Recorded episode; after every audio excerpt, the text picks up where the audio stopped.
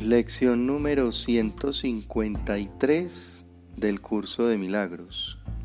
En mi indefensión radica mi seguridad. Tú que te sientes amenazado por este mundo cambiante, por sus cambios de fortuna y amargas ironías, por sus fugaces relaciones y por todos los regalos que únicamente te presta, para más tarde arrebatártelos, Presta mucha atención a lo que aquí decimos. El mundo no ofrece ninguna seguridad. Está arraigado en el ataque. Y todos los regalos que aparentemente ofrecen seguridad no son más que engaños. El mundo no hace sino atacar una y otra vez. Es imposible gozar de paz mental allí donde el peligro acecha de ese modo. El mundo no puede sino ponerte a la defensiva, pues la amenaza produce ira y la ira hace que el ataque parezca razonable, que ha sido honestamente provocado y que está justificado por haber sido en defensa propia. Una actitud defensiva, no obstante, supone una doble amenaza, pues da testimonio de la debilidad y establece un sistema de defensas que simplemente no es viable. Ahora los débiles se debilitan aún más, pues hay traición afuera y una traición todavía mayor adentro. La mente se halla ahora confusa y no sabe a dónde dirigirse para poder escapar de sus propias imaginaciones. Es como si estuviera encerrada dentro de un círculo, dentro del cual otro círculo la atenaza y dentro de ese otro más, hasta que finalmente pierde toda esperanza de poder escapar. Los ciclos de ataque y defensa y de defensa y ataque convierten las horas y los días en los círculos que atenazan a la mente como gruesos anillos de acero reforzado, los cuales retornan más solo para iniciar todo el proceso de nuevo. No parece haber respiro ni final para este aprisionamiento que atenaza cada vez más a la mente. El precio de las defensas es el más alto de los que exige el ego. La locura que reina en ellas es tan aguda que la esperanza de recobrar la cordura parece ser un sueño fútil y encontrarse más allá de lo que es posible.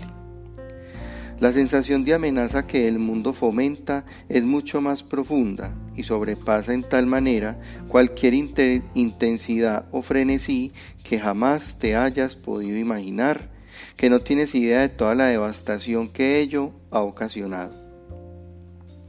Tú eres su esclavo. No sabes lo que haces del miedo que le tienes. Tú que sientes su mano de hierro atesanándote el corazón, no entiendes lo mucho que has tenido que sacrificar. No te das cuenta de cómo has saboteado la santa paz de Dios con tu actitud defensiva pues ves al Hijo de Dios como víctima del ataque de las fantasías y de los sueños e ilusiones que él mismo forjó, indefenso ante su presencia y necesitado de defensas en forma de más fantasías y más sueños en los que las ilusiones que está salvo lo consuelen. La indefensión es fortaleza, da testimonio de que has reconocido al Cristo en ti Tal vez recuerdes que el texto afirma que siempre eliges entre la fortaleza de Cristo y tu propia debilidad, la cual se ve como algo aparte de Él. La indefensión jamás puede ser atacada porque reconoce una fuerza tan inmensa que ante ella el ataque es absurdo o un juego tonto que un niño cansado jugaría cuando tiene tanto sueño que ya ni se acuerda de lo que quiere. Cualquier actitud defensiva implica debilidad. Proclama que has negado al Cristo y que ahora temes la ira de su Padre. ¿Qué puede salvarte ahora del delirio de un Dios iracundo cuya aterrante imagen crees ver tras todos los males del mundo? ¿Qué otra cosa sino las ilusiones podrían defenderte ahora cuando son las ilusiones contra lo que estás luchando? Hoy no vamos a jugar tales juegos, infantiles, pues nuestro verdadero propósito es salvar al mundo y no estamos dispuestos a intercambiar el gozo infinito que nos brinda llevar a cabo nuestra función por insensateces. No vamos a dejar que la felicidad se nos escape debido a que un fragmento de un sueño absurdo haya cruzado nuestras mentes y hayamos confundido las figuras que en él aparecen con el Hijo de Dios y al fugaz instante que dicho sueño duró con la eternidad.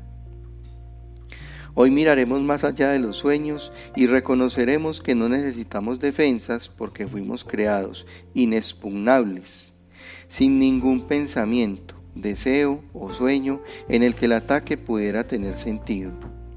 Ahora nos es imposible temer, pues hemos dejado atrás todos los pensamientos temerosos.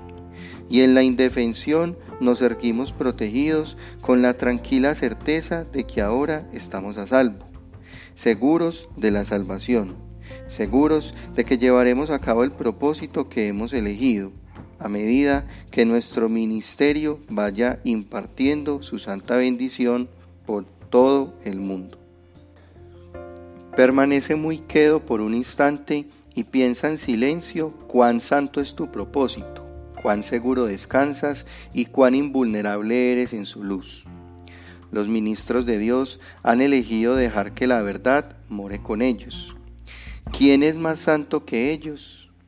¿Quién podría estar más seguro de que su felicidad está plenamente garantizada? ¿Y quién podría estar más fuertemente protegido? ¿Qué defensa podrían necesitar los que se cuentan entre los elegidos de Dios al haber sido esa su elección, así como la de ellos? La función de los ministros de Dios es ayudar a sus hermanos a elegir lo mismo que ellos eligieron. Dios los ha elegido a todos, pero muy pocos se han dado cuenta de que su voluntad es la de ellos. Y mientras no enseñes lo que has aprendido, la, salvación seguirá esperando y las tinieblas mantendrán al mundo inexorablemente aprisionado. Y no reconocerás que la luz ha venido a ti y que ya te has escapado. Pues no verás la luz hasta que se la ofrezcas a todos tus hermanos y al ellos tomarla de tus manos reconocerás que es tu luz. Podría decirse que la salvación es un juego que juegan niños felices. Fue diseñada por uno que ama a sus hijos y que desea sustituir sus temibles juguetes por juegos felices que les enseñan que el juego del miedo ya se acabó. El juego que Dios les ofrece les enseña lo que es la felicidad porque en él nadie pierde todo aquel que participa no puede sino ganar y con su victoria queda asegurada la victoria de todos los demás. Los niños abandonan gustosamente el juego del miedo cuando reconocen los beneficios que brinda la salvación. Tú que has jugado a haber perdido toda esperanza, a haber sido abandonado por tu Padre y a haberte quedado solo y aterrorizado en un mundo temible, enloquecido por el pecado y la culpabilidad, Sé feliz ahora. Ese juego ha acabado. Ahora ha llegado un tiempo sereno en el que guardamos los juegos de la culpabilidad y ponemos bajo llave para siempre nuestros extraños e infantiles pensamientos de pecado, apartándolos de las puras y santas mentes de las criaturas del cielo y del Hijo de Dios. Nos detenemos solo por un instante para jugar nuestro último juego feliz en esta tierra y luego pasamos a ocupar el lugar que nos corresponde allí donde mora la verdad y donde los juegos no tienen sentido. Y así acaba la historia. Permite que este día haga que su último capítulo se acerque más al mundo, para que cada cual comprenda que el cuento que lee en el que se habla de un destino aterrador, de esperanzas truncadas, de irrisorias defensas contra una venganza de la que no hay escapatoria, no es sino su propia fantasía delirante.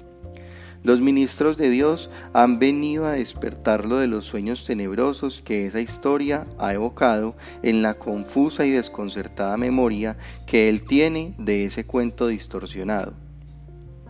El Hijo de Dios puede por fin sonreír al darse cuenta de que no es verdad. Hoy practicamos siguiendo un formato que vamos a utilizar por algún tiempo. Comenzaremos cada día concentrando nuestra atención en el pensamiento diario el mayor tiempo posible. Cinco minutos es lo mínimo que dedicaremos a prepararnos para un día en el que la salvación es nuestro único objetivo. Diez sería mejor, quince todavía mejor. Y a medida que las distracciones que nos desvían de nuestro propósito vayan disminuyendo, nos daremos cuenta de que media hora aún es muy poco tiempo para pasar con Dios. Y no estaremos dispuestos a concederle por la noche, felizmente y llenos de gratitud, menos tiempo de eso. A medida que recordemos ser fieles a la voluntad que compartimos con Dios, nuestra creciente paz aumentará con el transcurrir de cada hora. Habrá ocasiones en las que tal vez un minuto o incluso menos será lo máximo que podamos dedicarle cuando el reloj marque las horas. A veces se nos olvidará por completo y en otras ocasiones asuntos mundanos acaparán nuestra atención y nos resultará imposible distanciarnos de ellos por un momento para centrar nuestros pensamientos en Dios. Sin embargo, cuando podamos hacerlo, seremos fieles a nuestro cometido como ministros de Dios, recordando nuestra misión y su amor cada hora y nos sentaremos en silencio a esperarlo y a escuchar su voz que nos dirá lo que Él desea que hagamos durante la hora siguiente, mientras le damos las gracias por todos los regalos que nos concedió en la que acaba de transcurrir. Con el tiempo y la práctica, nunca más dejarás de pensar en Él o de oír su amorosa voz, guiando tus pasos por serenos rumbos por los que caminarás en un estado de absoluta indefensión pues sabrás que el cielo va contigo. No permitirás que tu mente se aparte de él un solo instante, aun cuando tu tiempo transcurra ofreciéndole la salvación al mundo. ¿Dudas acaso que Él no vaya a hacer que esto sea posible para ti? que has elegido llevar a cabo su plan para la salvación del mundo, así como para la tuya. Nuestro tema de hoy es nuestra indefensión. Nos revestimos de ella mientras nos preparamos para afrontar el día. Nos alzamos fuertes en Cristo y dejamos que nuestra debilidad desaparezca al recordar que su fortaleza mora en nosotros. A lo largo del día nos recordaremos a nosotros mismos que Él permanece a nuestro lado y que nuestra debilidad nunca carece del apoyo de su fortaleza. Invocaremos su fortaleza cada vez que sintamos que la amenaza de nuestras defensas socava nuestra certeza de propósito. Nos detendremos por un momento al oírle decir, aquí estoy. Tu práctica empezará a adquirir ahora la vehemencia del amor para ayudarte a evitar que tu mente se desvíe de su propósito. No tengas miedo ni timidez. No hay duda de que alcanzarás tu objetivo final los ministros de Dios jamás pueden fracasar, pues el amor, la fortaleza y la paz que irradia desde ellos a todos sus hermanos proceden de Él. Ellos son los dones que él esos son los dones que Él te ha dado. Estar libre de toda defensa es todo lo que necesitas darle a cambio. Dejas a un lado únicamente lo que nunca fue real a fin de contemplar a Cristo y ver su impecabilidad.